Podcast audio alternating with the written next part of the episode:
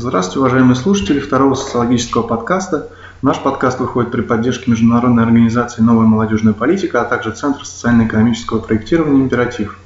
И пользуясь данной возможностью, я, Леонид Дроздов, беседую с видными деятелями искусства, политики, образования и другими экспертами в области культуры и общественной жизни. Мы будем стараться делать новые выпуски подкастов каждый месяц и приглашать разноплановых, но всегда интересных гостей – сегодняшний наш гость – председатель особой комиссии по контролю государственного бюджета, авторитетный политик, многократно избиравшийся депутатом в парламент Эстонии и три раза проходивший туда по личной квоте Михаил Анатольевич Стальнухин. Здравствуйте, Михаил Анатольевич. Спасибо, что согласились участвовать. Здравствуйте. Э, я знаю, вы, Михаил Анатольевич, очень часто высказываетесь по острым вопросам э, Эстонии, политики Эстонии. И мне хотелось бы сегодня поговорить не столько о текущих проблемах, сколько о тех ну, долгосрочных тенденциях, которые определяют повестку дня.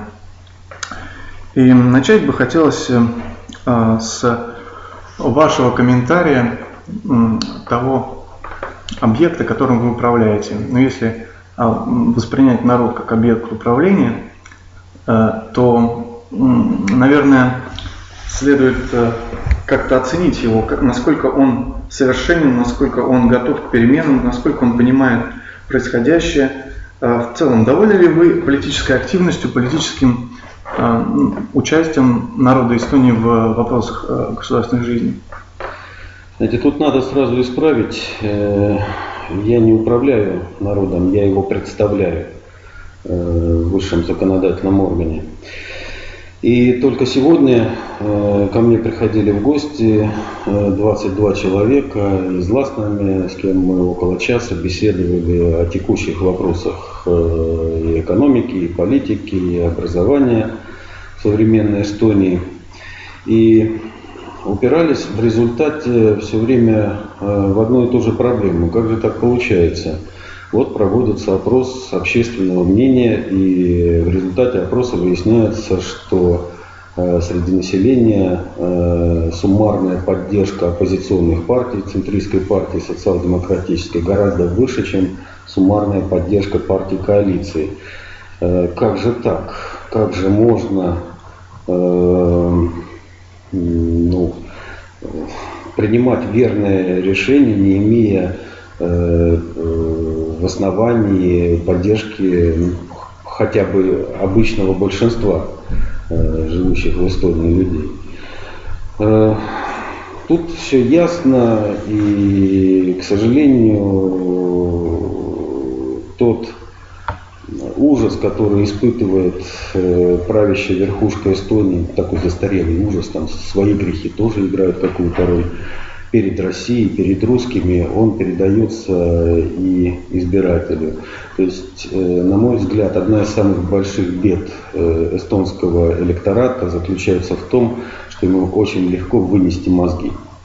И каждый раз перед выборами это происходит. Э, перед последними выборами вдруг появилась тема строительства церкви властная. И живущие в Эстонии прекрасно помнят, как тогда Э, в сотню глоток орали все средства массовой информации о том, что вот Сависар продался, взял деньги у России и все такое прочее. Как только выборы прошли, сразу про эту тему забыли, и КАПО официально заявила, что никакого состава преступления ввиду отсутствия какого-либо действия не наблюдается. И то же самое будет происходить и на этих выборах. И первые э, видны уже Э, удочки, которые закинули, опять ищут эту самую пресловутую российскую угрозу, опасность от ФСБ и так далее. Хотя в России, на мой взгляд, уже давно на нас э, наплевать. Михаил Анатольевич, я немного перефразирую свой вопрос. Эм, э, я бы хотел поговорить о том периоде, который проходит между выборами. То есть понятно, что на волеизъявление народа, оно юридически формально сведено к выборным процедурам, то есть поддержка или не поддержка той или иной партии. А, но если посмотреть на проблему а, так, из века в век, как она, в общем-то, перетекает, то фраза «каждый народ заслуживает того правительства, которое имеет», она работает вне зависимости от выборных процедур.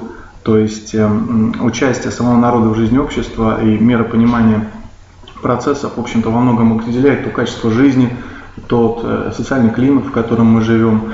Э, вот возможно ли с нынешним ну, пониманием процессов общественных у народа как-то, скажем, ну, комфортно ли вам работать с электоратом в этом смысле? Я не понимаю, о каком комфорте вы вообще говорите. По-моему, вся вступительная часть вопроса заключалась в том, есть ли у нас гражданское общество или нет.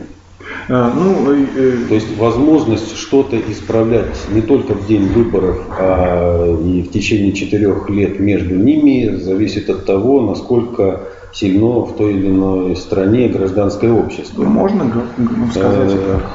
И здесь надо признать, что гражданского общества в Эстонии практически нет. О нем в свое время заговорил президент э, Арнольд Трюттель, э, говорил о том, что нам необходимо создавать структуры, поддерживающие гражданское общество, э, ну и все имеющие к этому термину отношения процессы, но в результате ничего не произошло потому что определить мы это с полной уверенностью можем потому, что происходит в стране. Поднимает вопрос одна часть гражданского общества, ну, например, учителя. Э, тут же возникает э, дискуссия в обществе, а действительно, нужна ли им дополнительная зарплата еще, надо ли повышать? Ведь посмотрите, вот, и приходит фокусник из Министерства образования и начинает шевелить пальцами и насчитывает им зарплату, которую учителя в глаза не видели. И в результате общество уже смотрит уничижительно в сторону тех самых учителей, которых в первую очередь надо было бы защищать. А, да, но...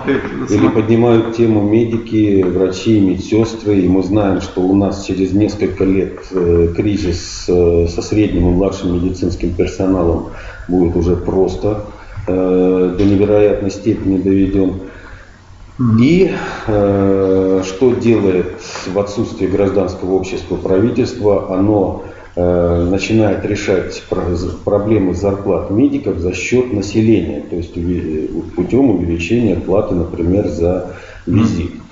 Э, вот это вот присутствует, и одно то, что когда Центральный профсоюз э, Эстонии собирает на пикет людей и приходит меньше 20 человек, которые сиротливо стоят на этой большой площади, которая вмещает 5000, это уже говорит о том, что такая вещь типичная для гражданского общества, как солидарность и сочувствие друг к другу в Эстонии практически начисто отсутствует. Михаил Анатольевич, вот интересно получается, вот как вы как раз затронули вопрос а, с зарплатами учителей, а, ведь а, сейчас получилось так, что а, зарплату учителей контролируют те, кто, их, э, кто был их учениками. То есть во многом, во многом а, их мировоззрение предопределено той э, системой образования, теми стереотипами, которые учителя сами вложили а, в своих учеников. Ну, скажем, если я буквально недавно шел по парку Тамсера и э, обратил внимание на эту демонстрацию учителей, ну, наверное, они по возрасту обучали меня и вот ну, постарше людей где-то, которые сейчас уже могут быть политически активны. Но почему-то получилось так, что а, те стереотипы, которые они же, в общем-то, в общество и внедрили, а, безвольно или осознанно. Нет, нет, нет, нет, нет. Это вы глубоко заблуждаетесь. Стереотипы внедряются общество средствами массовой информации. Вы смотрите телевизор, вы читаете газету, вы шерстите по интернету, и в этот момент вас просто промывают насквозь не только мозги, а весь организм. В школе учитель занят преподаванием. Если вы думаете, что учителю математики, химии или физики есть дело до того, что вы думаете помимо его предмета, вы, вы заблуждаетесь. Если у него даже средняя нагрузка 20 часов в неделю, и ему надо проверять ваши контрольные работы и их проводить и к ним готовиться, и надо с вами дополнительно сидеть, и надо заполнять эти совершенно дебильные э, личные вот эти вот дела, введенные Министерством образования, и проводить обязательные беседы с вашими родителями, учитель является тем, кто передает знания, это его главная функция. Он не является воспитателем. По крайней мере, это гораздо меньше того, что ему дают, ребенку дают семья, его дворовое окружение, э, тот интернет, те средства массовой информации, в которых он купается регулярно – И говорить можно о том, что в школе всегда ведь есть неразрешимое противоречие. Учителя хотят одного, ученики хотят другого. Учителя хотят дисциплины, ученики хотят свободы. Учителя хотят знаний, ученики хотят, чтобы эти знания доставались без особого труда, что невозможно. Так вот, проблема, если вы ее затронули, здесь есть. Но она состоит в том, э, что я, например, увидел э, в конце 90-х в Министерстве образования. Я тогда был членом э, комиссии по культуре Риги Когула, но она занимается вопросами культуры и образования. Да? И в первый раз пришел в Министерство образования в Тарту. И там у меня была одна знакомая, мы с ней вместе шли. И там э, в то время, по крайней мере, были такие двери, которые открывались специальным ключом. После них коридор, мы идем в зал, и нам навстречу э, идет девушка, э, мини-юбка, топик, голый живот, из пупка торчит кольцо, Э, из э, правого крыла носа торчит э, какой-то блестящий камушек. И я спрашиваю, а что вот этот тинейджер здесь делает? Она мне шепотом в ухо, ты что, это заместитель директора отдела и называют отдел. То есть раньше министерством управляли люди в массе своей, имевшие большой опыт педагогической работы. И они приносили в министерство, откуда все потом назад возвращалось в школу, они приносили свой школьный опыт и свою идеологию. А в последние два десятилетия в министерствах у нас работают в основном молодые люди после университета. У них нет опыта педагогической работы, даже если есть педагогическое образование, и они приносят, вот в частности, Министерство образования, идеологию ученика. Поэтому все то, что в школах происходит в последнее время, носит разрушительный, абсолютно разрушительный характер – которой я могу это сказать как учитель по образованию, идет просто к кончине нашего некогда очень хорошего образования. Ну, правда, эта кончина будет равняться где-то общеевропейскому стандарту, хотя мне бы не хотелось на него равняться. Это очень низкий уровень.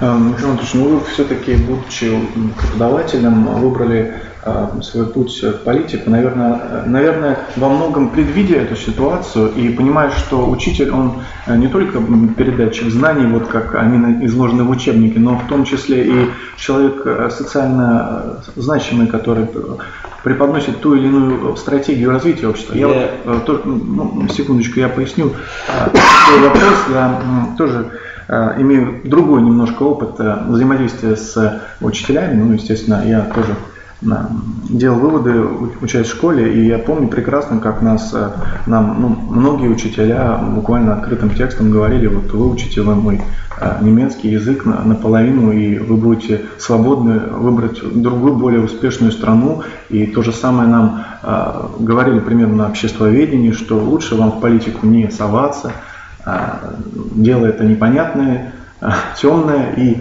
неблагодарное. В общем-то, Э, эти, эти как бы, посылы мы, наше поколение усвоило, и вот это наблюдается в нынешней демографии, в нынешней такой политической апатии, что ли. Э, что касается меня, то я политику не выбирал, политика выбрала меня. Это произошло совершенно произвольным образом, и э, ну, я был в такой ситуации, когда, ну, это смешная история, и бог с ним, в жизни всякое случается. А что касается вот этих посылов, которые вы получили, э, ну, э, я хотел бы верить, что где-то существуют молодые люди, которые не просто слушают на уроках тот э, материал фактически, который по тому или другому предмету им дает учитель, а еще прислушиваются к нему как к какому-то учителю жизни. Но, знаете, у меня до сих пор круг общения в основном такой ну не в основном, в значительной мере это учителя, и в это верится с трудом. Э, если бы речь шла о прежних временах, когда школу заканчивали после, после 10 класса, и некоторые, вот я, например, в университет поступил, мне было 16 лет, э, просто потому что учились 10 лет, а сейчас школу заканчивают вполне взрослые, сформировавшиеся люди, в основном это 18, 19 и 20 лет – и они имеют свое собственное разумение и представление о том, что они будут делать. И, между прочим, учить кого-то жизни может только человек успешный. А у нас в эстонском обществе учитель однозначно не считается успешным человеком. К сожалению, это стереотип. Потому что при огромной загрузке, при огромной ответственности за свою работу он получает ниже средней зарплаты по стране и при этом является лицом абсолютно подневольным. Говорят, что в советское время было трудно, потому что там диктовалась идеология и так далее. Те учителя, которые взрослели в советское время, сравнивая его с современностью, э, видят в том времени ну, только ну, плюсы. Конечно, и огромное количество минусов в нашем свободном обществе, когда директор может относиться к своим подчиненным учителям как э, рабовладелец к рабам. Угу. Так что я, я, я не принимаю ваше утверждение о том, что учитель может раздавать советы и к нему прислушиваться. Это, скорее всего, очень большая натяжка. Понятно, понятно. А, вы затронули вопрос о том, что в те, в те или иные времена были, было тяжелее, сейчас легче, кто-то считает наоборот. Но вот э, я бы хотел, чтобы вы прокомментировали ну, цифры демографические, которые я сейчас зачитаю, что в период э, Первой Эстонской Республики с 19 по 40 год средний прирост населения составлял 1300 человек в год, период Советского Союза прирост составлял 4300 человек в год. Во Вторую мировую э, прирост был отрицательным, э, минус 4500 человек. А в эпоху, я уж не знаю, как ее окрестить, с 91 года а, а, тоже такие отрицательный прирост населения 3900 человек в год. Это говорит ли о качестве жизни или это просто выражение каких-то общих глобальных процессов, ну, например, сокращение населения в благополучных странах, как это?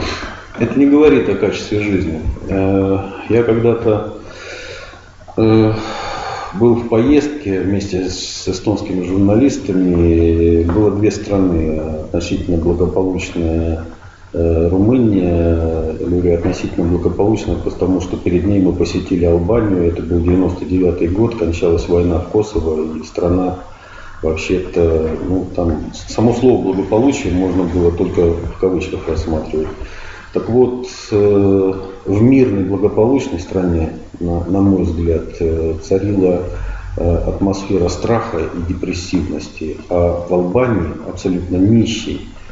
Там на всю страну было 10 километров приличных дорог, все остальное сплошная яма. Там был подъем и какое-то ожидание перемен к лучшему, причем э, общее настроение было такое, что эти перемены к лучшему, они как бы неизбежны. И весь вопрос не в том, э, сколько сортов колбасы вы видите на полке магазине, хотя 30 лет назад это казалось очень важным, а вопрос в том, а можете ли вы себе это позволить вообще в принципе или не можете. И сейчас э, получается точно так же, как э, в животном мире, как в природе.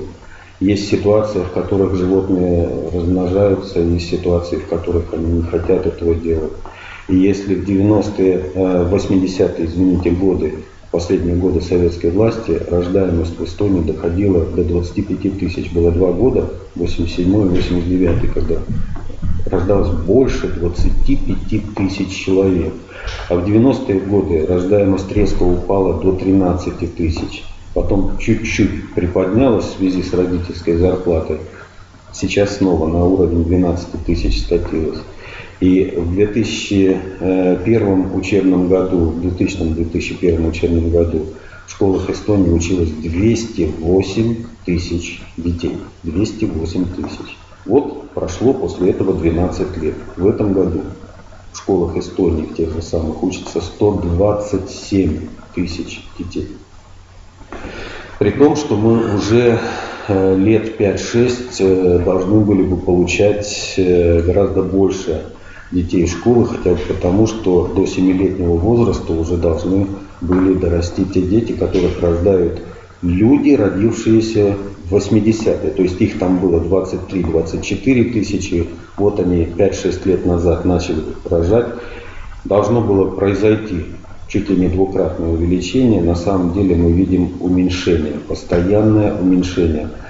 И виноват не э, условия, по большому счету, чисто вот такие материальные, да, э, виноваты в конечном итоге э, та атмосфера, которая есть в обществе, она сейчас абсолютно депрессивная. И понимание о том, как люди относятся друг к другу.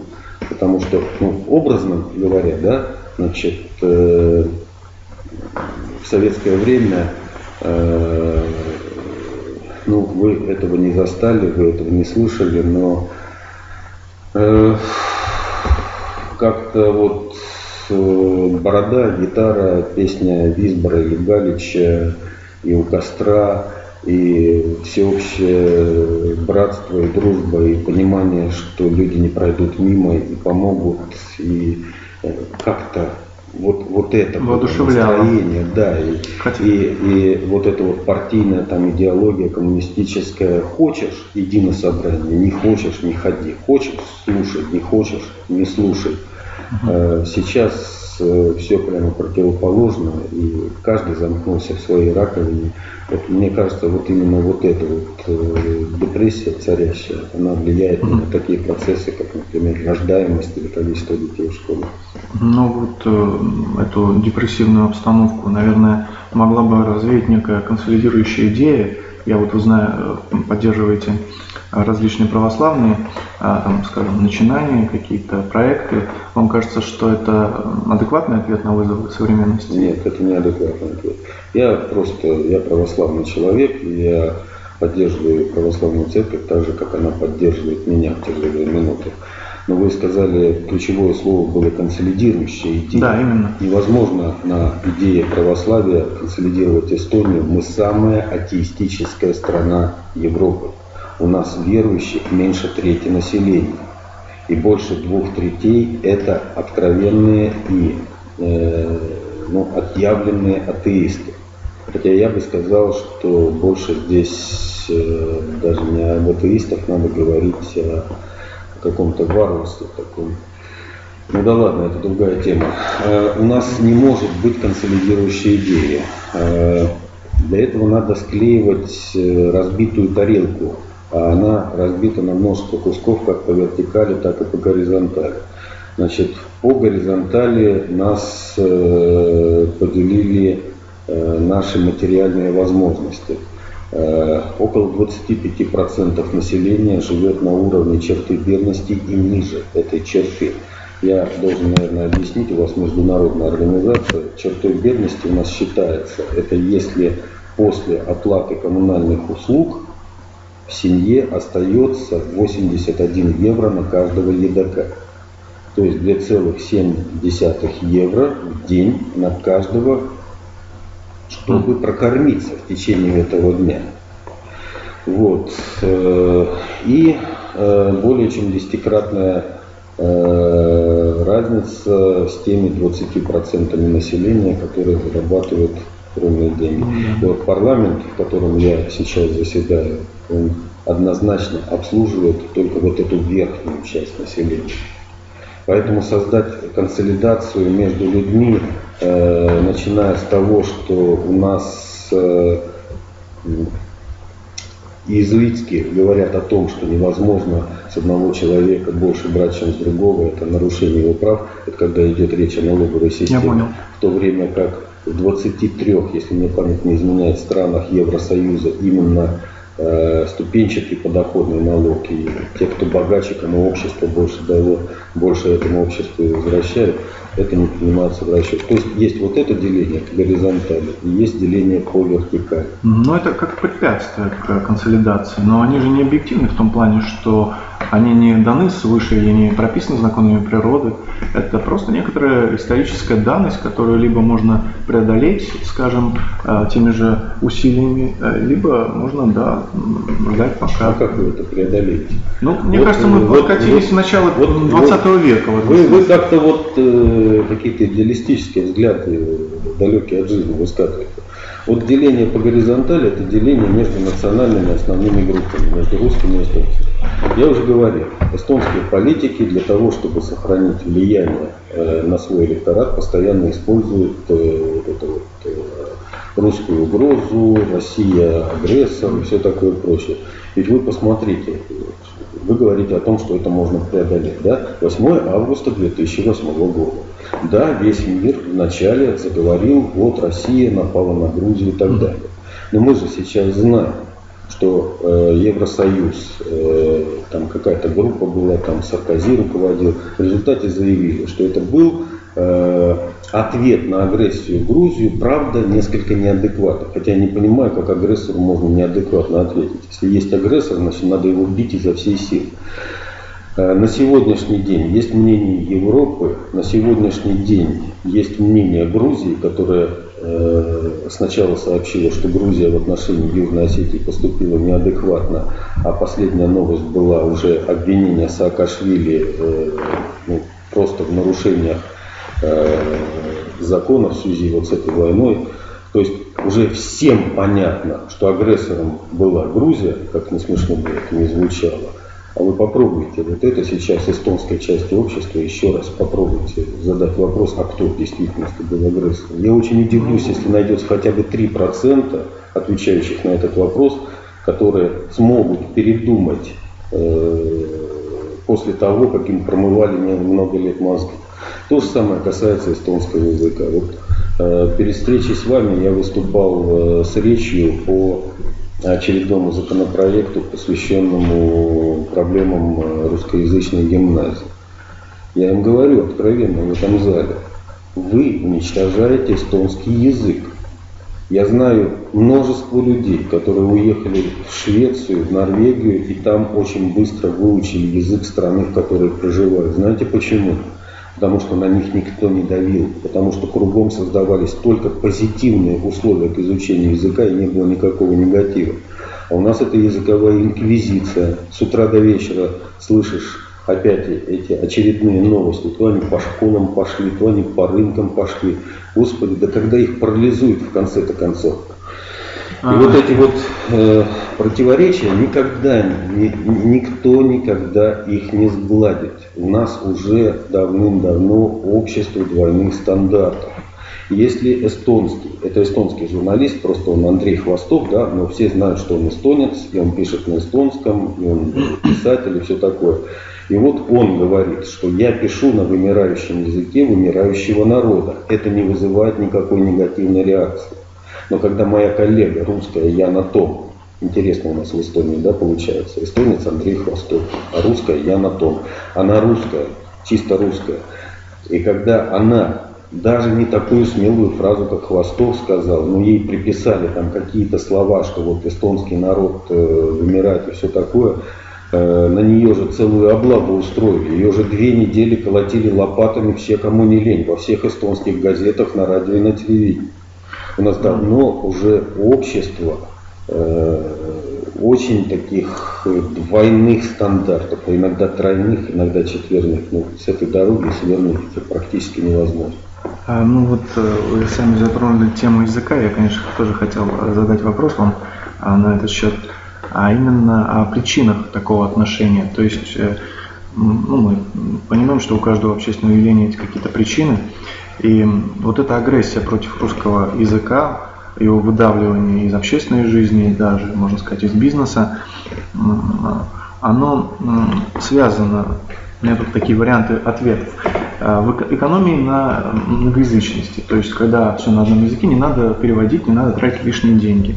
А, в каком-то чувстве исторической несправедливости, которое ощущают а, народы периферии России сейчас. Или просто это какой-то маразм крепчал, как говорят.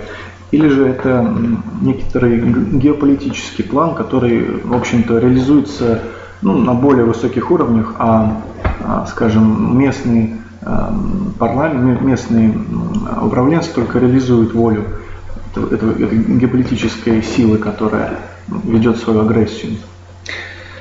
Ну, сразу можно сказать, что никакой исторической, так сказать, причины э, преследовать русский язык в Эстонии нет.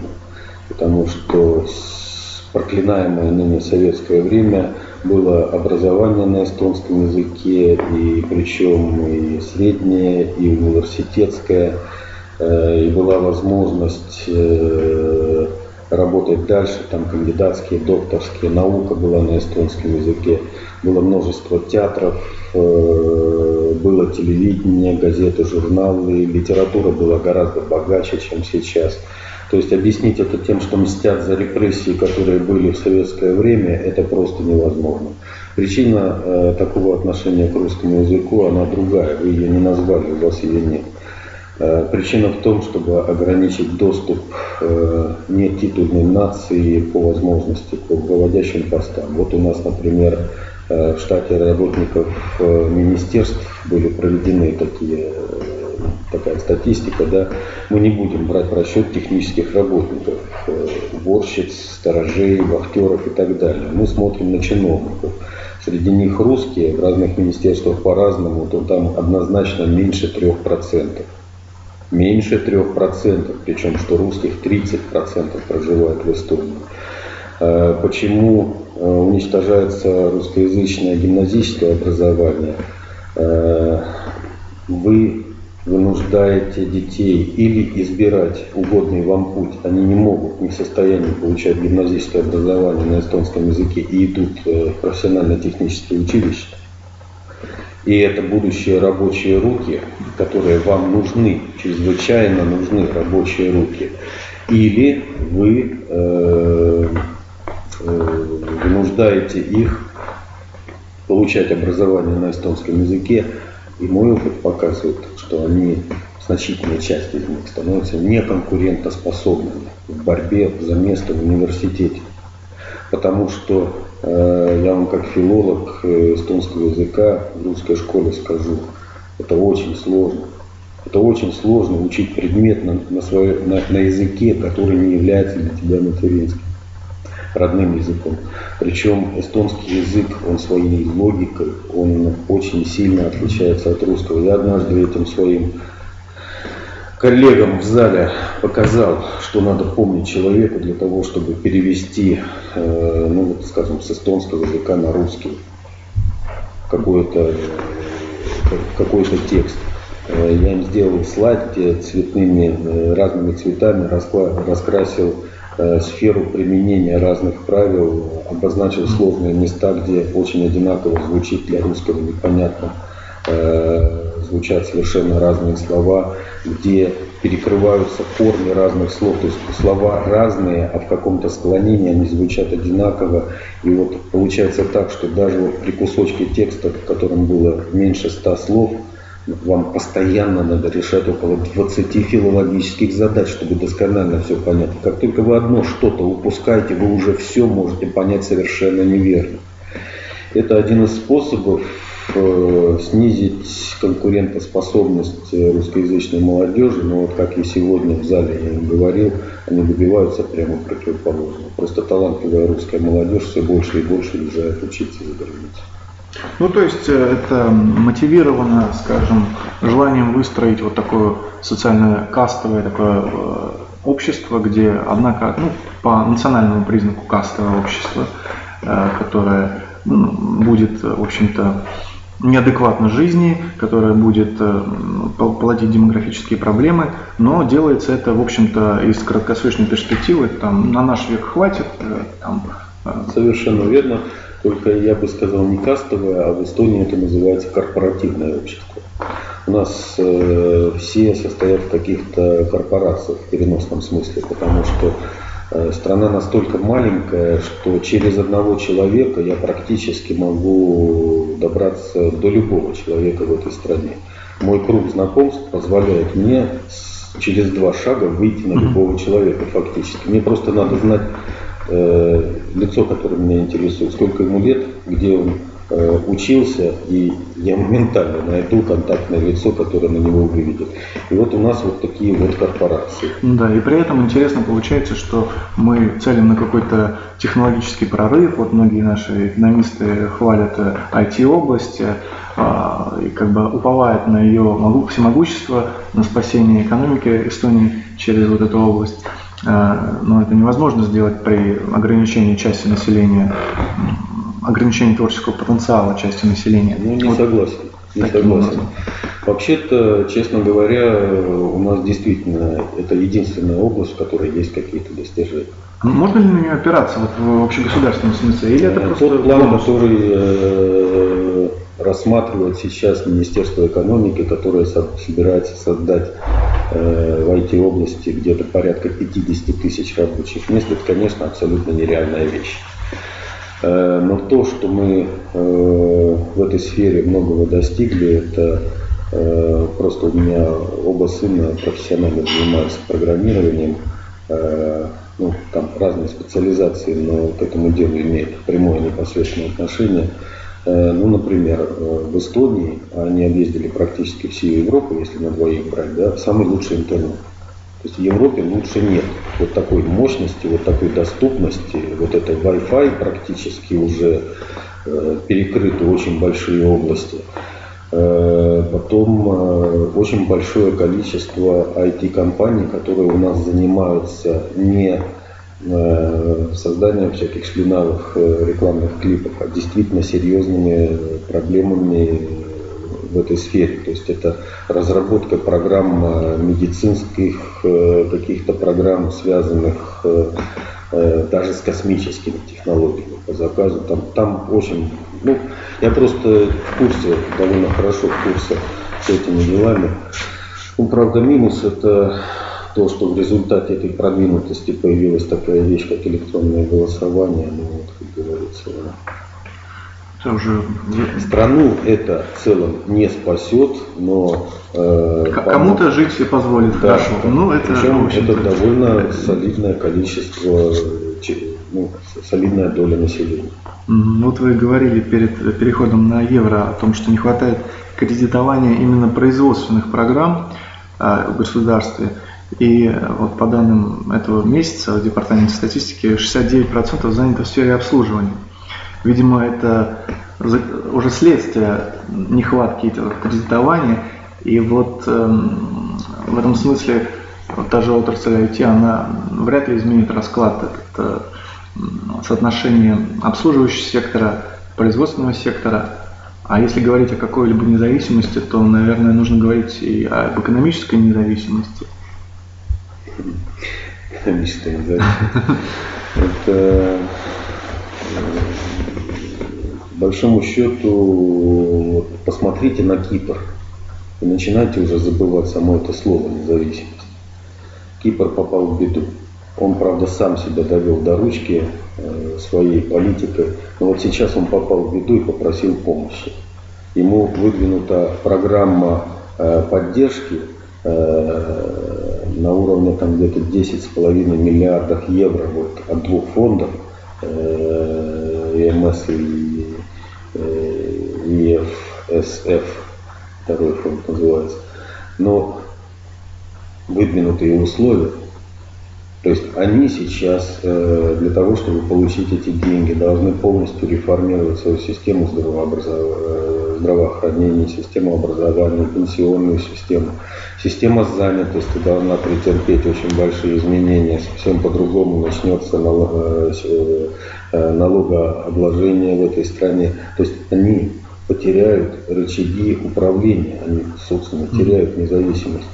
И... Ну, наверное, тогда это просто удел э, всех европейских э, новоизбранных стран, включенных в Евросоюз. Ну, с большой долей вероятности, да, хотя я не представляю, как э, такое может произойти в любимой мной Чехии, например.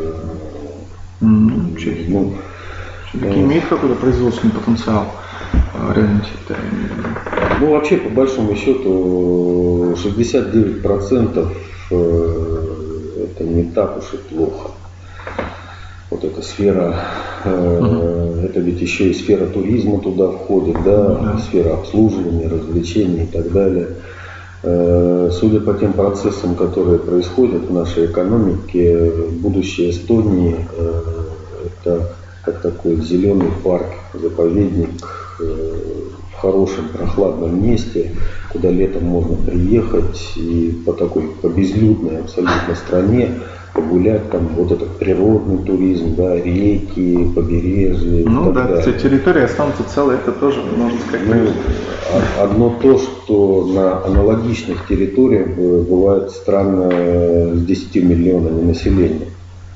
Я тут помню, как года назад э, к нам первая серьезная делегация из Китая приехала, и перед тем, как сюда прийти, в Редикобу, они, э, ну, экскурсия такая, ноч с ночевкой съездили куда-то на юг Эстонии, туда, назад. И когда их спросили, какое у них главное впечатление от Эстонии, они сказали, совершенно безлюдная страна. Совершенно безлюдно. Они привыкли к другому. Там, если едешь, там остановиться негде, чтобы в кустики сходить, постоянный поток людей по, по обочине дорог течет. Вот. Так что будущее за туризмом, за обслуживанием. Потом мы знаем, что э, уже уровень продаж э, иностранцам, приезжающим в Эстонию, э, по Таллину это 20% недвижимости. Вот. И это означает, что что постепенно происходит превращение во второй Кипр. Ну, на Кипре население 800 тысяч, да, но там уже сейчас из этих 800 тысяч 300, 35 тысяч это русские. Это приехавшие, люди, приехавшие за последние там полтора-два десятка лет. То же самое, я думаю, э, будет в Эстонии, и все большее значение будет приобретать отельное дело, сфера развлечений, Э, обслуживание и туристов, и приезжающих сюда на постоянное место жительства, вот, э, предпринимателей, которые решили э, как-то завязать свой бизнес, или пенсионеров финских, которым гораздо дешевле жить в Эстонии, чем в Финляндии. Я боюсь, что это наше будущее. Ну, будем надеяться, что вы будете, может не совсем правы в этом вопросе, а, но напоследок я бы хотел вас спросить о перспективах именно вот э, интеграции евразийского пространства как э, некого такого единого блока географического, экономического. И в этом смысле Эстония, она как бы, такое транзитное некое государство, и, в общем-то, тоже идеологически разделенное между Западом и Востоком – а какую она должна занять позицию, чтобы не только там для себя извлечь большую пользу, а вот повлиять именно на интеграцию этих пространств? Вот давайте по порядку разбираться. Во-первых, Эстония никакая не транзитная страна. Мы уже, мы уже весь транзит потеряли. Э, Устурский порт Россия начала строить еще в 92 году. Эта стройка стояла, вот камыши там были и песчаный берег несколько домиков в деревне и пара вагончиков строителей. 15 лет там палец, пальцем о палец никто не ударил. Потом было 27 апреля 2007 года в Эстонии, и в Искурский порт стали вкладывать по полтора-два миллиарда долларов каждый год. Там оборот в прошлом году был 45 миллионов тонн, в этом году дойдет до 60-70. Они забирают в Эстонии весь транзит полностью и транзита никакого не будет. Был, был, был, была возможность все-таки как-то в этом процессе участвовать, э, если бы дали согласие на прокладку в наших экономических водах э, Stream. Но парламент и тогда отказал, и правительство в этот раз отказало со второй ниткой. То есть все, транзита нет. Теперь второе, интеграция. Э, перефразируя одного героя, ну, это есть и в литературном произведении, не только Геббельс вот приписывает эту фразу, да, когда я слышу слово «культура», моя рука тянется к пистолету. На самом деле это из одной пьесы. Но э, когда я слышу слово «интеграция», мне так, у меня такое чувство, что вот э, я опять принял рвотное. Какая интеграция? Я имел в виду э, именно уже глобально. Я, я, я поясняю, да. Вот э, в стране постоянно говорят об интеграции внутри страны. Угу. При том, что вот, интегрированный в общество человек это тот, кто главное платит налоги, второе не нарушает никакие другие законы. Все для интеграции больше ничего не надо. Кто важнее для страны? Русскоязычный шахтер, который каждый рабочий день спускается под землю и добывает сланец для нашей энергетики? Или уголовник, который говорит только на эстонском языке, который уже копнул несколько человек и остаток жизни проведет в тюрьме. Но по нынешнему состоянию дел и отношений получается так, что первый в общество не интегрирован, а второй интегрирован. И вот это полный бред. А евразийская интеграция, э, что касается экономической, она неизбежна. То есть то, что Европейский Союз в итоге перейдет, э, к, к состоянию такого уже федеративного государства, в этом сейчас мало кто сомневается. Только так можно будет спасти единое экономическое пространство и единую валюту. Других вариантов нет. То, как относятся, э, с какими требованиями обращается Европейский Союз к Греции, а теперь к Кипру, однозначно говорит, они хотят всем руководить. И они будут в итоге руководить. Но не будет того, что мы обычно подразумеваем э, под словом интеграция. То есть культурной интеграции не будет никогда потому что в самих вот этих китах, вот этих, на которых стоит Европейский Союз, Германия, Франция и Великобритания, никакой интеграции даже не пахнет. Там с каждым годом все больше становится противоречий между, э, так сказать, старыми жителями страны и новоприезжими иммигрантами. То есть культурной интеграции нет в Европе в принципе нигде происходят процессы обратной интеграции. Уже есть один то ли бельгийский, то ли голландский маленький городок, в котором мэр города, имя звучит примерно как Мустафа Ибн Салим, запретил жителям города устанавливать рождественскую елку на площади, потому что это не нравится большинству жителей этого небольшого городка.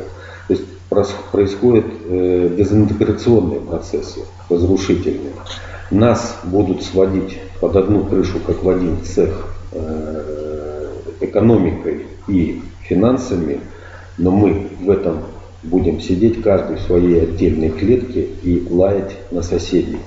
То есть вот это вот, вот. Ну и вот тогда возвращаясь в самом, в самом конце к первому вопросу, вот, э, что вы как э, политик, как управленец все-таки, ну, принимающий, влияющий на принятие государственного уровня решений, а, хотели бы пожелать именно вот объекту управления, именно вот людям а, вот в условиях этой дезинтеграции культуры, а, что могут предпринять, там, скажем, простые граждане Эстонии, да и не только Евросоюза вообще, какие, какие могут быть претензии у вас к ним? То есть мы сейчас много претензий высказали к власти, но давайте выскажем что-то и в отношении народа тоже. У меня нет претензий к людям людям сейчас приходится очень тяжело. Я не имею в виду тех, которые, имея возможность влиять на состояние умов, э, пользуются этим не во благо, а во зло.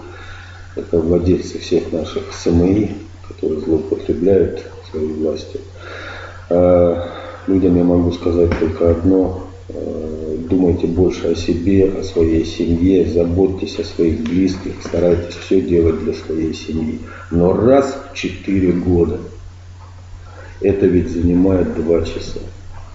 Помножьте вот эти вот э, 1461 день на 24 часа. Это количество часов за 4 года, которые вы живете как хотите, пожертвуйте двумя часами и придите на выборы. Дайте нам возможность говорить, что вот этот вот блок, вот это правительство сейчас сформировано на э, базе решения 35% жителей, имеющих право голоса жителей Эстонии. Дайте возможность кому-то получить большинство и получить окончательный приговор. Или у этой страны еще есть какие-то шансы на будущее, или все, приговор окончательный и пересмотру не подлежит. Так что единственная моя претензия к тем людям, которые живут в этой стране, это примерно 40% из тех, кто имеет право голоса, им не пользуются. И тем самым подставляет очень многих из остальных. Хорошо, спасибо вам за интересную беседу. Было очень интересно ваше мнение узнать. И вам, дорогие слушатели, также э, спасибо за прослушивание э, и до скорых встреч. Спасибо. До свидания.